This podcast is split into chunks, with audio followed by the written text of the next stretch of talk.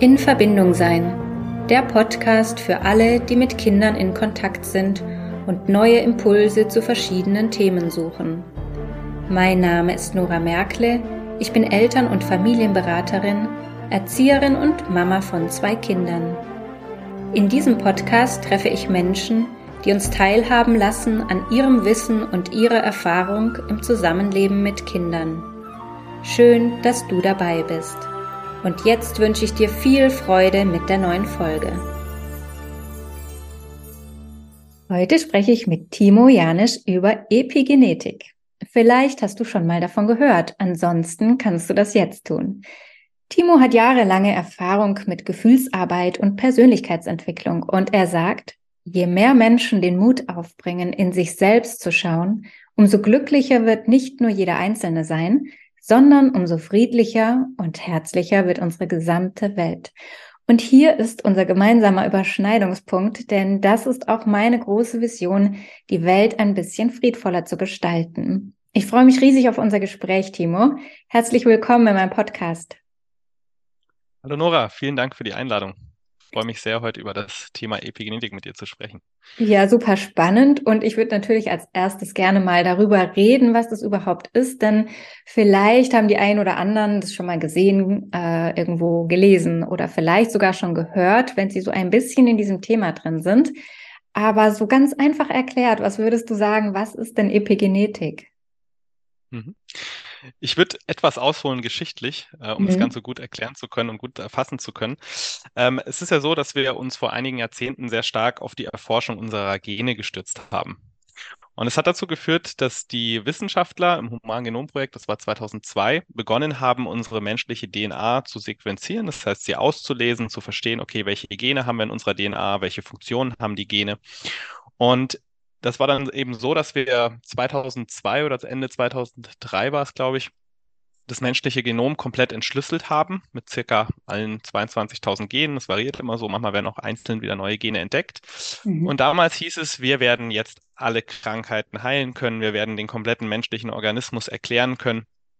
Also ein bisschen auch die, die menschliche Überheblichkeit, die da etwas rauskam. Ja. Und Schließlich war es so, dass wir, wenn wir mal so auf die Gegenwart blicken, schließlich eben nicht ähm, alle Krankheiten heilen konnten, ob das jetzt Krebs ist, Autoimmunerkrankungen und so weiter.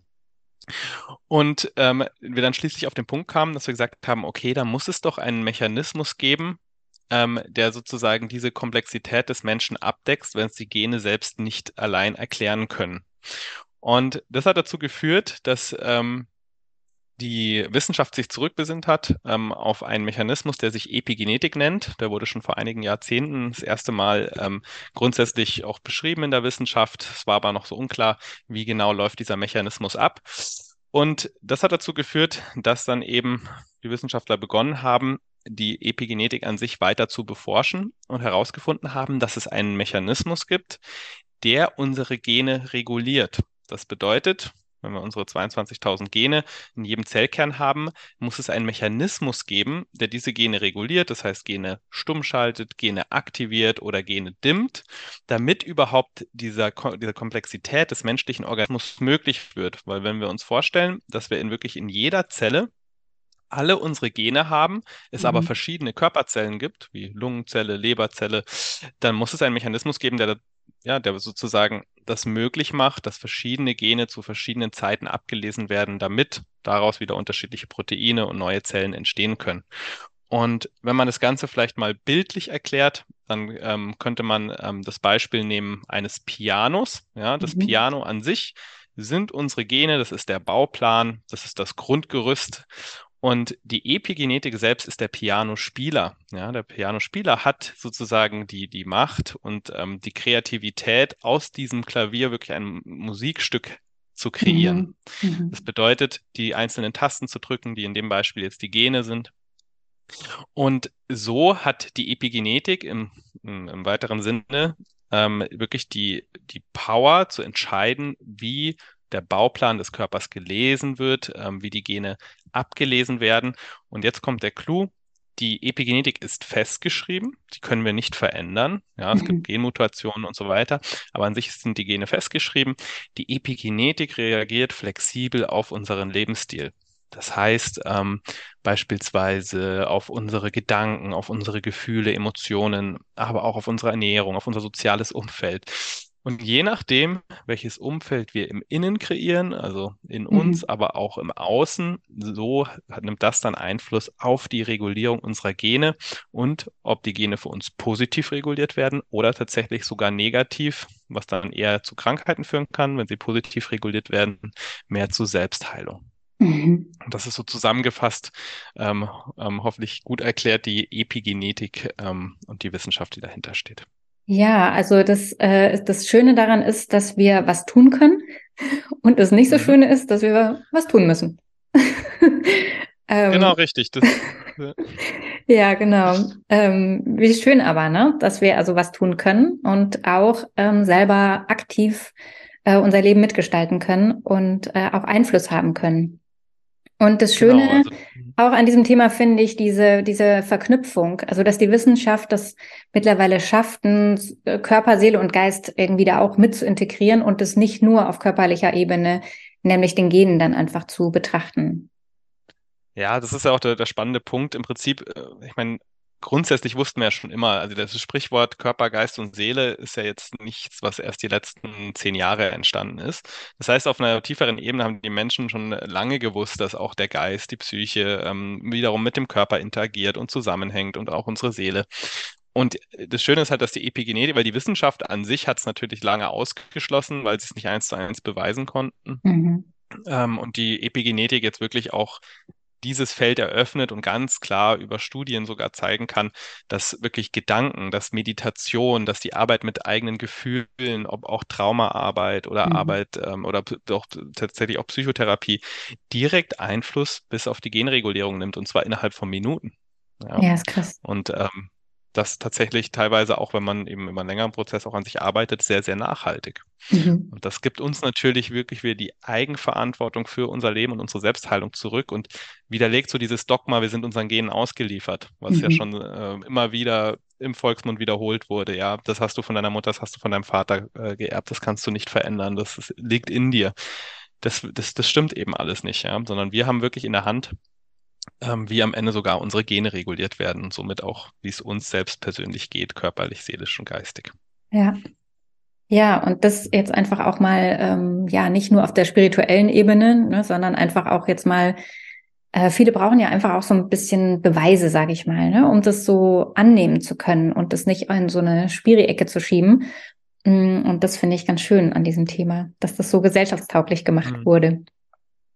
Das Absolut, hier ist ja, ja das ist ja äh, hier im Podcast für Eltern und darum ist mir natürlich auch wichtig, ähm, ja, mal zu schauen, warum ist denn dieses Wissen für Familien so wichtig und auch, dass es alltagstauglich gemacht wird und nicht so ähm, schwer zugänglich im Sinne von medizinisch oder auch ähm, schwer verständlich äh, wissenschaftlich. Deswegen finde ich das so schön, ne, wenn du das so einfach erklärst. Ähm, warum ist es so wichtig, dass das ankommt?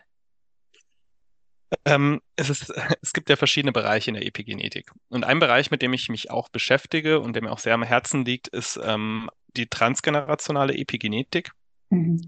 Das heißt, ähm, je nachdem so, und da sind wir jetzt auch beim Thema Verantwortung und, und Eltern, je nachdem, wie ich mein Leben lebe und wie meine Vorfahren ihr Leben gelebt haben, ähm, ist es möglich, dass ich meinen Lebensstil an meine weiteren Generationen epigenetisch vererbe. Ja? Mhm. Das bedeutet, ähm, sage ich mal, selbst wenn, wenn ich schon ein Kind zur Welt gebracht habe, aber auch wenn ich noch kein Kind, zur Welt gebracht habe, ähm, liegt bei mir die Verantwortung, sozusagen ähm, wirklich mir auch meine eigenen Lebensthemen anzuschauen, weil unterdessen wissen wir sogar, dass ähm, Traumata epigenetisch vererbt werden können auf biologischer Ebene. Ähm, das ist auch der, das Beispiel dafür ähm, auf biologischer Ebene, ähm, warum oft in Familiensystemen sich sozusagen ähm, gewisse Muster wiederholen, gewisse Traumata immer wiederholen, immer wieder rekonstruiert werden.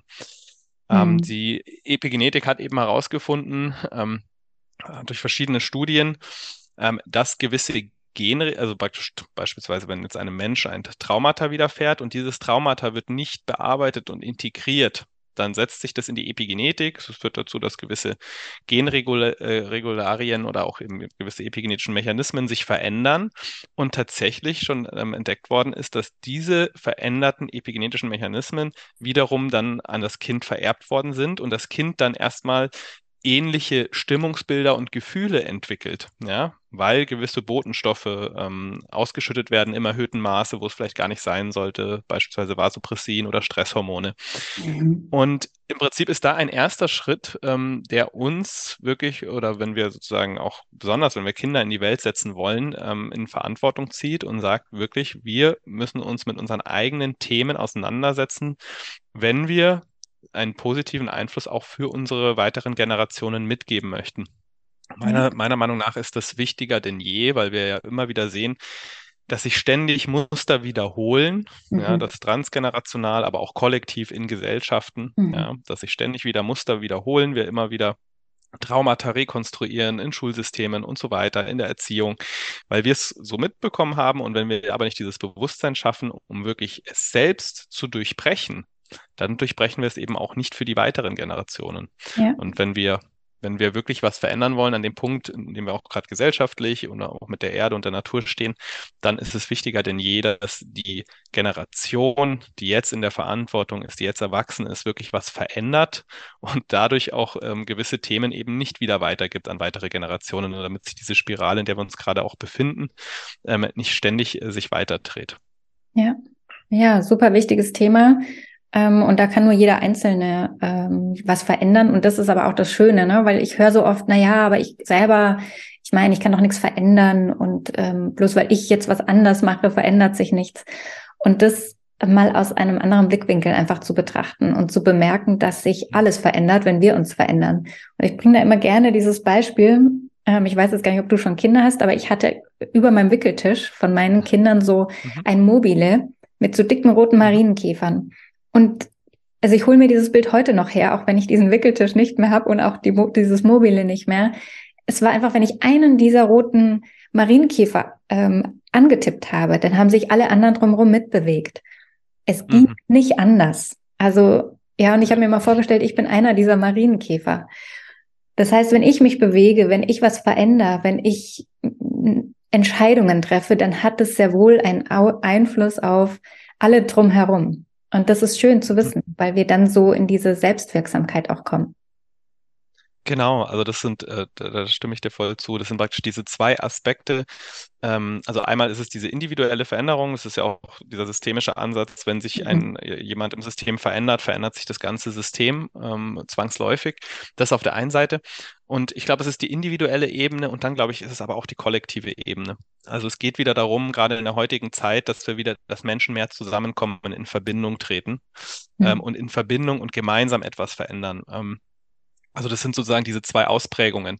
Ähm, das, das, und das ist auch ein Teil sozusagen der Vision, die, die ich auch habe, ähm, ist wirklich einmal Menschen mit sich selbst zu verbinden, ja, wieder mhm. mit den eigenen Gefühlen, der eigenen Natur, ja, mit dem, was sozusagen, was, was wirklich in einem selbst steckt, wirklich sich mit dem Kern zu verbinden, aber auch wieder ähm, Gemeinschaften zu schaffen, Menschen untereinander zu verbinden, ja. ja, und diese Trennung aufzuheben, die wir gerade haben, durch die natürlich auch gesellschaftliche Entwicklungen. Mhm. Weil diese Trennung, die bekommen ja auch die ganzen Kinder zu spüren, ja. Mhm. Also besonders ja. sowieso die letzten Jahre, aber ja, ähm, es, es geht darum, dass auch wieder ähm, und äh, das fand ich immer so spannend, wenn ich auf Reisen bin, ja, wenn ich in andere Länder komme und mir denke, wow, die sind doch hier viel ärmer, aber warum sind die so glücklich? Warum mhm. wirken die so glücklich? Mhm. Ja, und für mich immer ein klarer Punkt war, okay, ähm, erstmal sind sie viel mehr mit, oft mit ihren Emotionen verbunden, mhm. ja, wie wir jetzt vielleicht in, in, in, in Deutschland beispielsweise.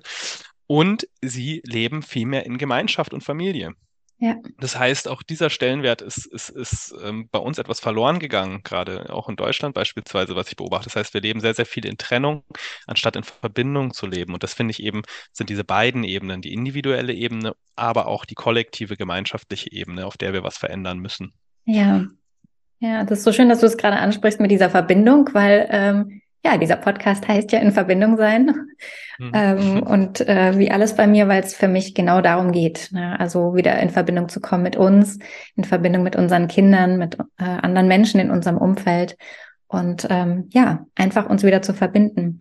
Und ähm, weil du jetzt gerade auch dieses Gefühlsthema ansprichst, in meiner Arbeit arbeite, also ich habe hauptsächlich mit Eltern zu tun und ich merke schon, dass die ähm, sehr oft sagen, ja klar will ich das anders machen und äh, ich möchte es auch nicht so machen, wie meine Eltern das gemacht haben. Und die möchten wirklich was verändern. Und das finde ich auch grundsätzlich wunderbar. Nur stelle ich fest, dass das hauptsächlich auf so einer Kopfebene stattfindet. Ne? Also die lesen ganz ja. viel, die machen ganz viel Kurse, die beschäftigen sich mit ganz vielen Themen und die wollen wirklich was verändern. Ähm, hm. Nur begegnen die den Kindern eigentlich nicht wirklich, ja, weil die Kinder sind auf der Gefühlsebene und die Eltern agieren ähm, auf der Kopfebene. Und da, das findet, da findet keine, keine Verbindung statt. So, das geht gar nicht. Das ist ja. eigentlich unmöglich. Sind einfach auf zwei verschiedenen Ebenen unterwegs. Und ähm, ja, das sehe ich auch als meine Aufgabe, das wieder ja, da wieder ein bisschen mehr Verbindung zu schaffen zwischen mhm. diesen zwei Ebenen. Und äh, ich glaube, dass sogar, dass es wichtiger ist denn je, denn letztendlich ist es das Einzige, was uns ja noch unterscheidet von Maschinen. Ne? In allem sind die besser als wir und alles, die haben uns überall aufgeholt, ähm, mhm. nur beim Füllen nicht. So und ja. deswegen ist es, glaube ich, ähm, ja wichtiger denn je, diese diese Verbindung wieder zu schaffen. Was sagt denn da die. Wissenschaft zu? Also du bist ja auch Experte, was das Thema ähm, Gefühle angeht. Also meine Erfahrung, die ich gemacht habe zum Thema ähm, Verbindung und Trennung und auch, auch, auch die, der wissenschaftliche Ansatz dahinter, durch die Erfahrung, die ich gemacht habe, für mich selbst, einmal auch in der Traumaarbeit, ähm, ähm, aber auch in der Ge Gefühlsarbeit, in der Psychoepigenetik, worauf ich auch nochmal genauer eingehen kann, ist, dass alles, was in uns sozusagen Trennung erzeugt, meistens schmerzhafte Erfahrungen sind oder auch zum gewissen Maße auch Traumata, die wir ähm, ja, ähm, erleben. Und wenn wir schmerzhafte Erfahrungen in der Kindheit erleben oder auch Traumata erleben oder auch im jungen, wenn wir junge Erwachsene sind, dann führt es das dazu, dass wir meistens einen Teil von uns abspalten, ja, weil es zu mhm. schmerzhaft ist, diesen Teil von uns wahrzunehmen. Das heißt, wir erzeugen hier eine gewisse Trennung, ja, eine Trennung in uns. Und diese Trennung verhindert, dass wir uns voll und ganz fühlen können, dass wir auch voll in Verbindung mit unserem ganzen Körper, mit unseren ganzen Emotionen treten können. Und deshalb ist auf der einen Seite ähm, so wichtig, dass wir diese Verbindung, ja, dass wir uns diese Themen auch anschauen und ähm, auch diese, diese schmerzhaften Erfahrungen annehmen, integrieren, anstatt sie zu verdrängen, weil dann sind wir in der Trennung, sondern sie anzunehmen, ähm, diese Erfahrungen, diese Emotionen, die da sind, vielleicht auch mal auszudrücken und als ein Teil von uns zu sehen und so eine Verbindung auch wieder zu uns selbst oder zu diesen Teilen, die wir abgespalten haben, aufzu aufzubauen. Mhm. Wissenschaftlich gesehen ähm, ist es ja so, und das ist in der Psychoepigenetik ganz interessant, die Psyche, Psychoepigenetik hat eben herausgefunden, dass unsere Gedanken, dass unsere Glaubensmuster, dass unsere Emotionen Einfluss auf unsere Genregulierung auch nehmen können, auf unser Immunsystem ebenso, also auf verschiedene Körpermechanismen und ganz besonders ähm, auf unser Stresssystem. Das heißt, ja. wenn wir ähm, schmerzhafte Erfahrungen machen, die eine gewisse Trennung erzeugen, dann wird unser Stresssystem hochaktiv. Das heißt, ähm, es werden äh, Stresshormone ausgeschüttet, das ist Adrenalin, Noradrenalin, das ist ähm, Cortisol. Und dieses, dieser Stress verweilt in unserem Körper und oft haben wir diese Erfahrungen, die zu Trennung führen und schmerzhaft sind, diese Eigenschaft, dass wir in dem Moment keinen Menschen haben, der eine Verbindung zu uns aufbaut, über den wir uns entladen können, diese Stresshormone entladen können. Mhm. Das heißt, ähm, wir, diese Stresshormone zirkulieren weiter in unserem Körper, speichern sich ab und auch diese Erfahrung speichert sich ab. Und wenn wir diese Erfahrung nicht bearbeiten, nicht anschauen, dann reichen täglich kleine Situationen, die uns nur ansatzweise an diese Erfahrung erinnern und unser gesamtes Stresssystem wird aktiv. Ja. Das heißt, das Stresssystem ist chronisch aktiv, wenn wir da sozusagen ähm, dann im, im, Alltag unterwegs sind, auch noch als erwachsener Mensch. Und mhm. ähm, wir wiederholen die ständigen Glaubenssätze, die daraus entstanden sind und die Stresshormone. Und dann führt das eben auch dazu, dass gewisse ähm, Genregulationen nicht richtig funktionieren und dann spüren wir auch körperliche Symptome. Mhm. Und was aber zu beobachten ist, wenn wir dann beginnen, uns auch diesen Lebensthemen zu stellen, die diese Trennung in uns hervorgerufen haben, ja, dann ist es oft mit, braucht man Mut dafür, ja, weil das mhm. oft auch mit Schmerz einhergeht, mit Trauer einhergeht, aber auch mit einer riesen Lebendigkeit, wenn wir da wieder sozusagen eine Verbindung aufnehmen.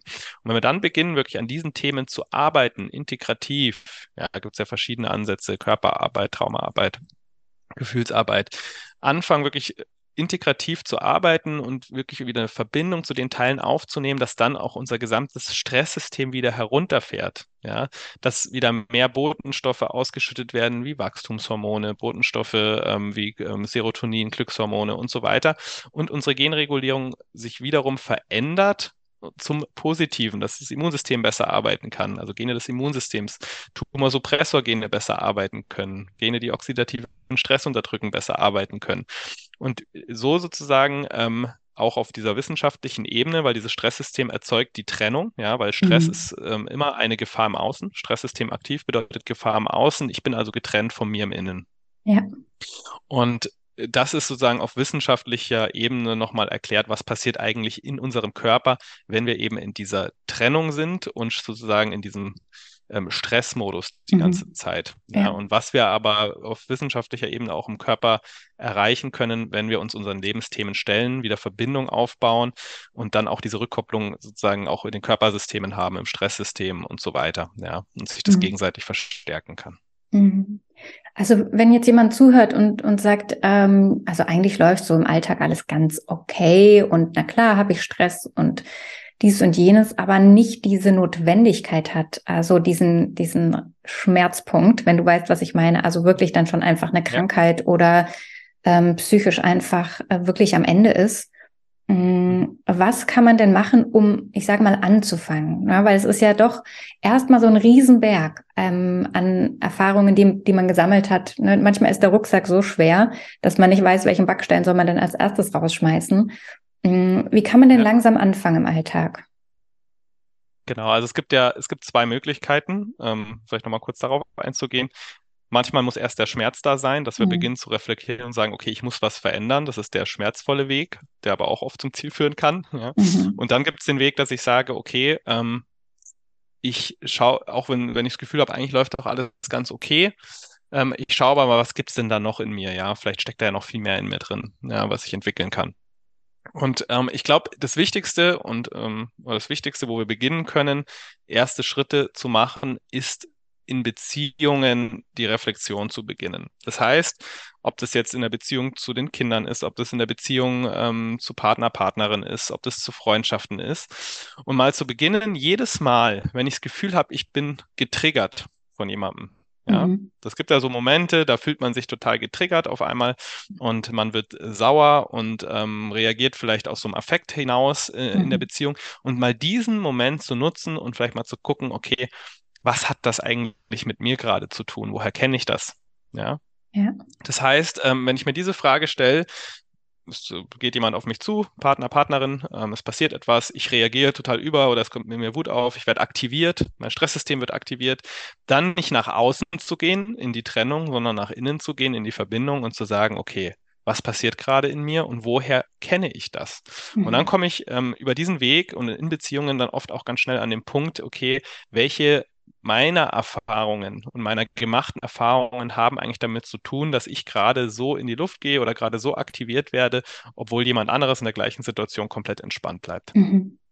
Das heißt, auf der Ebene kann ich in Beziehungen schon mal in Triggerpunkten beginnen, sozusagen zu reflektieren, okay, ähm, was aus meiner Geschichte und meiner Vergangenheit beeinflusst mich eigentlich heute noch in meinem Alltag. Das ist so eine erste Möglichkeit. Ähm, um sozusagen wirklich so ein bisschen an Punkte zu kommen ähm, oder an, an Themen zu kommen, die es vielleicht gilt, auch zu bearbeiten oder zu integrieren. Ähm, natürlich gibt es noch andere Ansätze. Ich, ich meditiere sehr gerne. Ähm, mhm. Ich äh, meditiere einmal am Tag, äh, um wirklich in die Ruhe, um in die eigene Verbindung zu kommen. Ähm, aber das ist nur, nur ein Teil oder nur ein Teil sozusagen des Ganzen, ja, Meditation beispielsweise. Und ich finde schon wichtig, und da ich ja auch schon viel aus der Traumaarbeit komme, selbst persönlich, finde ich mhm. schon auch wichtig, ähm, eigene Lebensthemen und Traumata ein, anzuschauen, weil was ich schon erlebe, immer wieder, dass Menschen ähm, sozusagen über eine Lösung gehen wollen. Das heißt, sie sagen, okay, ich meditiere und damit, ähm, damit löse ich alles.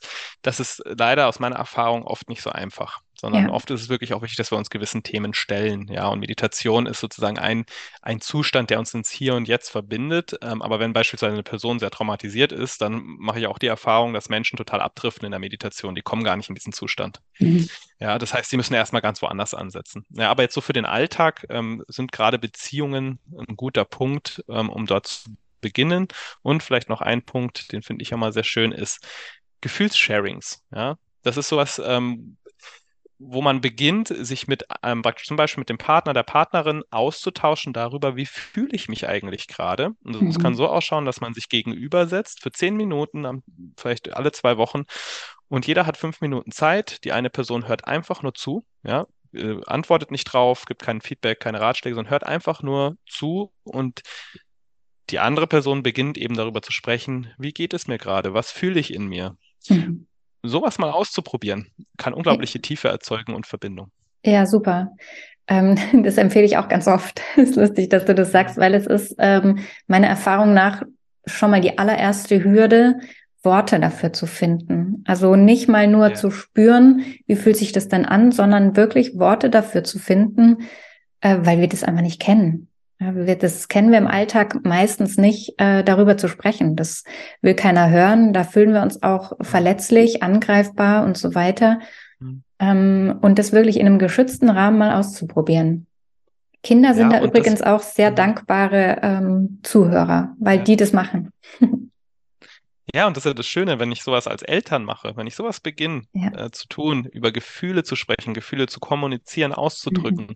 Und, so, und, ich meine, die Kinder lernen ja von den Eltern. Äh, ja. Die lernen ja, die, die, lernen ja das Beziehungsleben der Eltern und nehmen das in sich auf.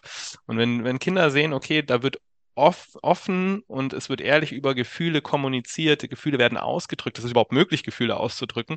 Das ist auch wieder was, was die Kinder lernen, ja, und ähm, wiederum weitergeben können an weitere Generationen. Das heißt, da geht es eben genau darum, alles, was wir tun, was wir authentisch tun. Und ähm, das ist nämlich, das finde ich mal ein guter Punkt, ist ja auch, dass, dass, dass Eltern oft immer denken, okay, ich muss mein Kind perfekt erziehen mhm. und sie gehen mhm. komplett ins Außen, sie gehen komplett zum mhm. Kind, ja, und versuchen, äh, verbiegen sich vielleicht noch und dann entsteht ja. auch oft so Helikoptern und, und solche Dinge, ähm, weil ich nur im Außen bin und sage, okay, was, was kann ich perfekt machen für ja. dieses Kind, ja.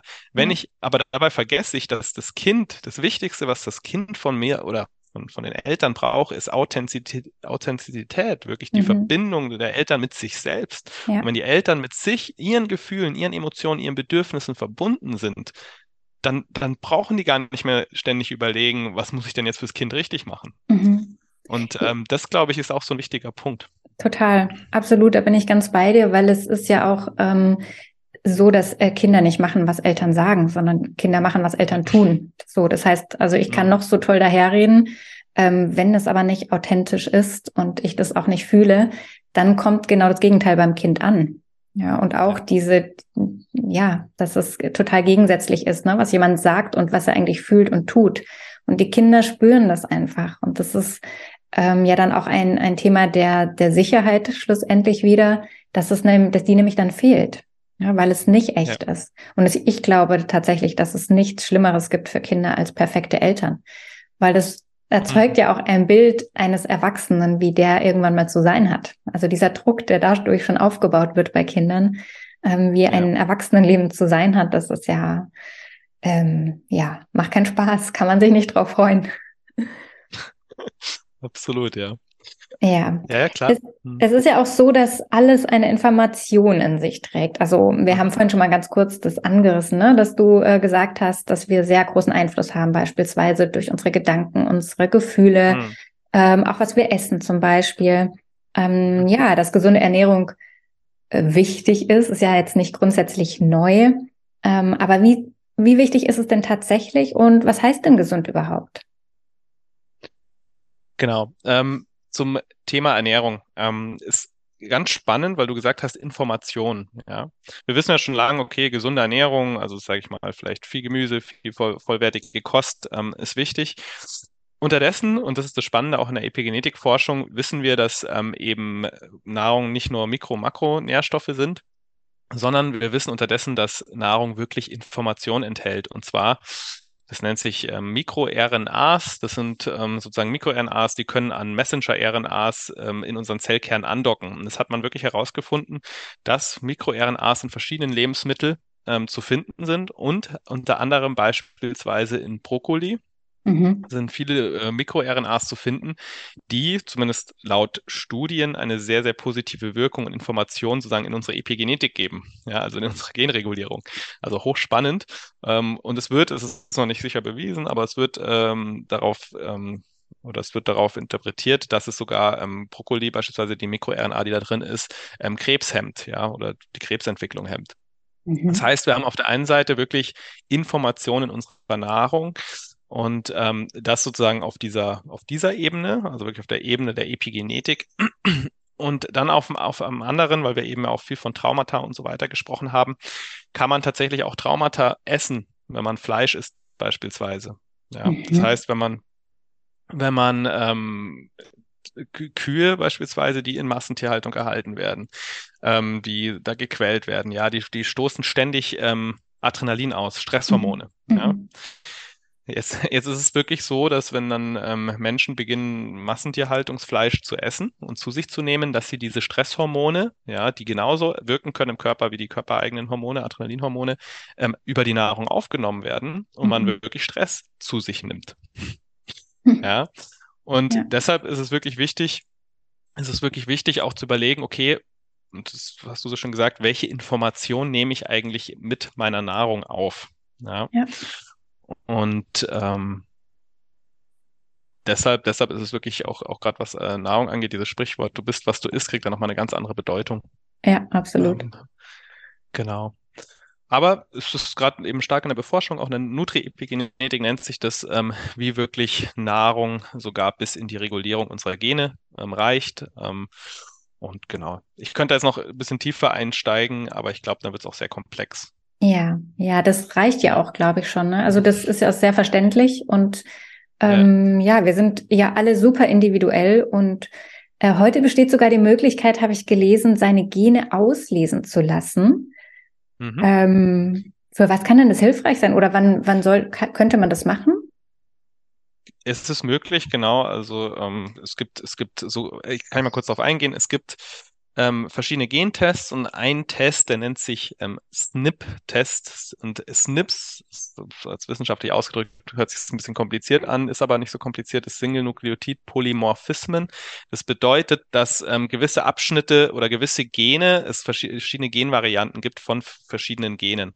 Das heißt, wenn wir jetzt ein Gen nehmen, was für ein Protein kodiert oder für ein Stresshormon kodiert im Körper oder für einen Botenstoff, dann kann es sein, dass ähm, es verschiedene Ausprägungen dieses Gens gibt und es kann dazu führen, dass das Gen zum Beispiel langsamer oder schnell, äh, schneller arbeitet. Ja? Mhm.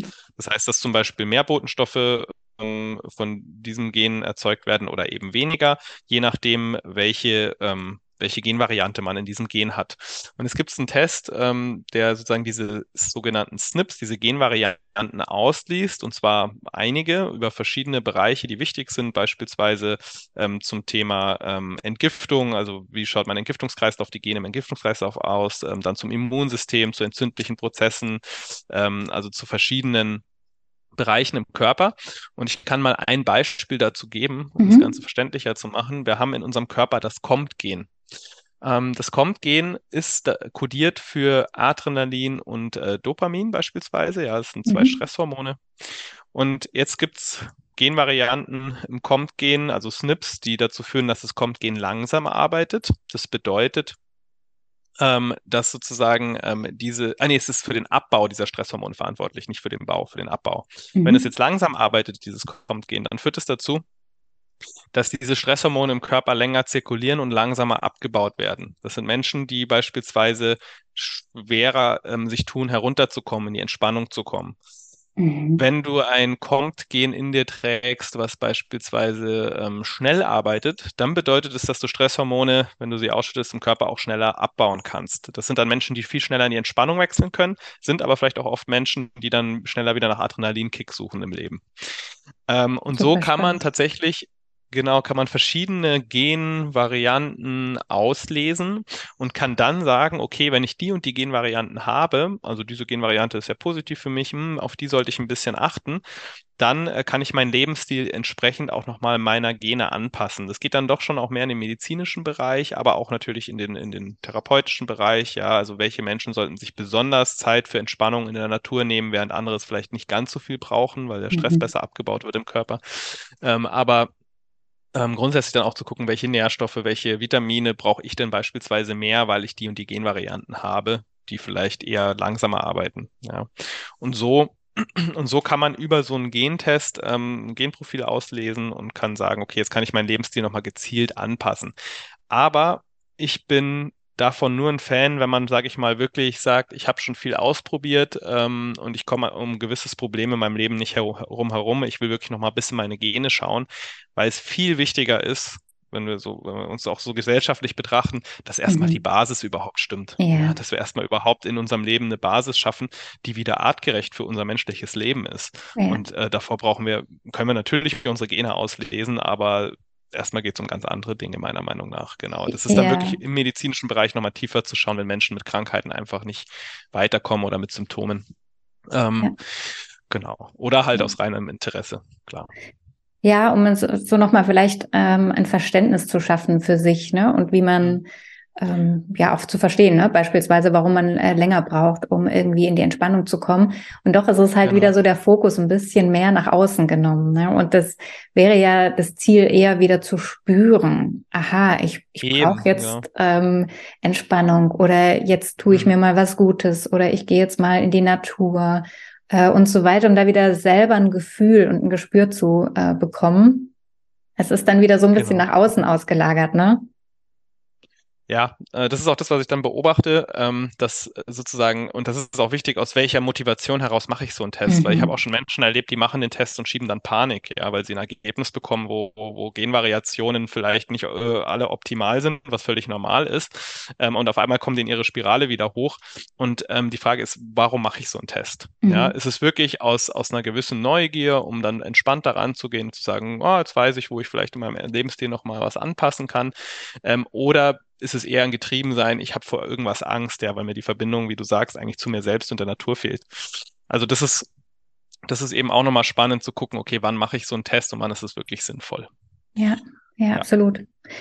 Ja, Gesundheit wünschen sich ja alle Menschen. Ähm, und was würdest du denn sagen, also so ganz alltagstauglich und vereinfacht gesagt, was hm. braucht es denn, um physisch und psychisch gesund zu sein und ein erfülltes Leben zu leben? Ja, ich kann ja mal auf, ähm, und das ist ja auch ähm, das, was ich eben mache, wo ich Menschen drin ausbilde, auf mhm. verschiedene Bereiche der Epigenetik eingehen und ähm, wo es eben wichtig ist, um wirklich in, in Gesundheit und Wohlbefinden zu kommen.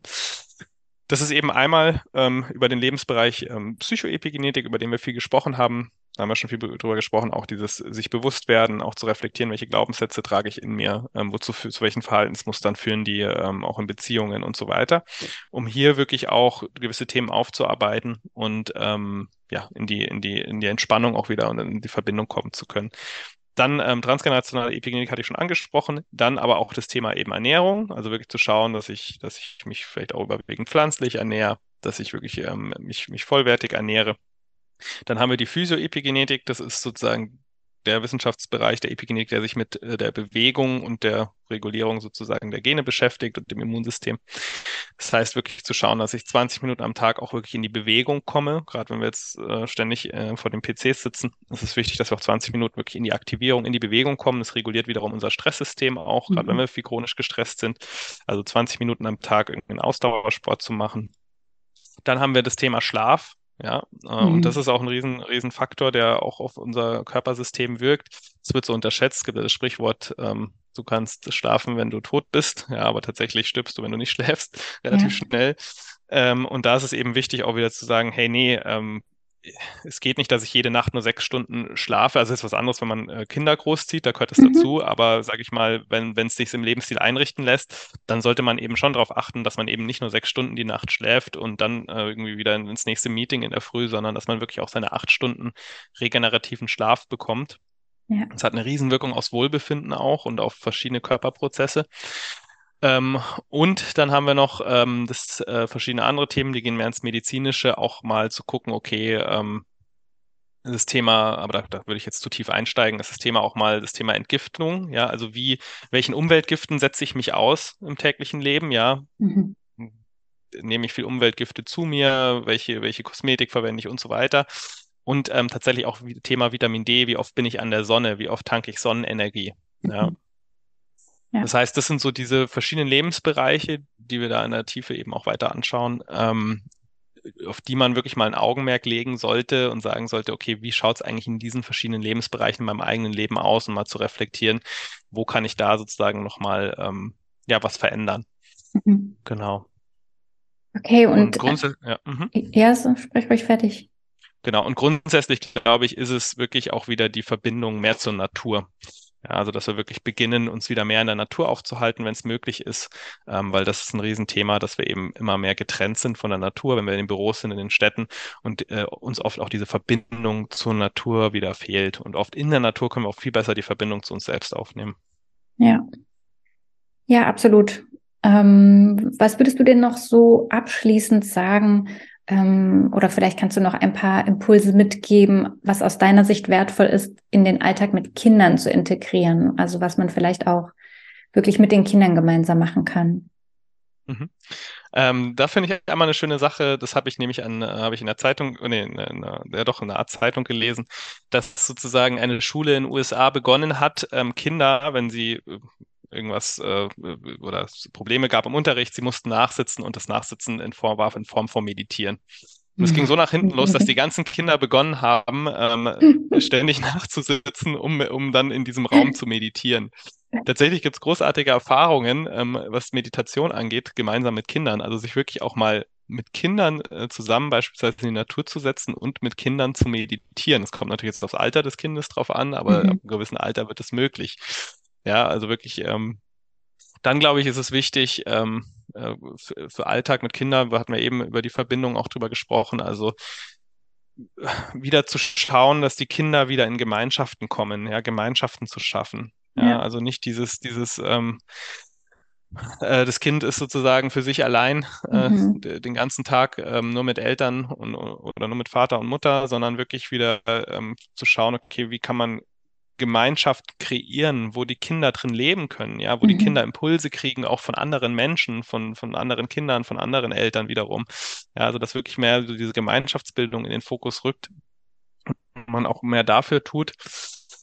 Und ähm, ja, und dann, das hatten wir zu Beginn schon gesagt, glaube ich, ist ein, ein Punkt wirklich dieses ähm, bevor man wirklich zu schnell nach außen reagiert, auch in, in, mit dem, also gemeinsam im Zusammenhang mit dem Kind oder in der Beziehung zum Kind, ähm, zu schnell in die Reaktion geht, also reaktiv ja. sich verhält, sich mehr Zeit zu nehmen, wirklich sich proaktiv mhm. erstmal zu reflektieren und zu schauen, okay, was, was ist eigentlich gerade in mir los? Also wirklich mhm. diese Verbindung zu sich selbst ähm, mehr aufzubauen, durch wirklich immer wieder, und dafür muss man sich natürlich auch die Zeit nehmen und die Aufmerksamkeit und die Achtsamkeit vor allem, mhm. ja, mhm. Ähm, in Beziehung mit dem Kind oder mit den Kindern, ähm, nicht so viel im reaktiven Handeln zu sein, eben, sondern schon auch zu schauen, okay, was passiert eigentlich gerade in mir, was habe ich hier für Gefühle und mehr auch dem, dem Kind gegenüber in den eigenen Gefühlen zu kommunizieren.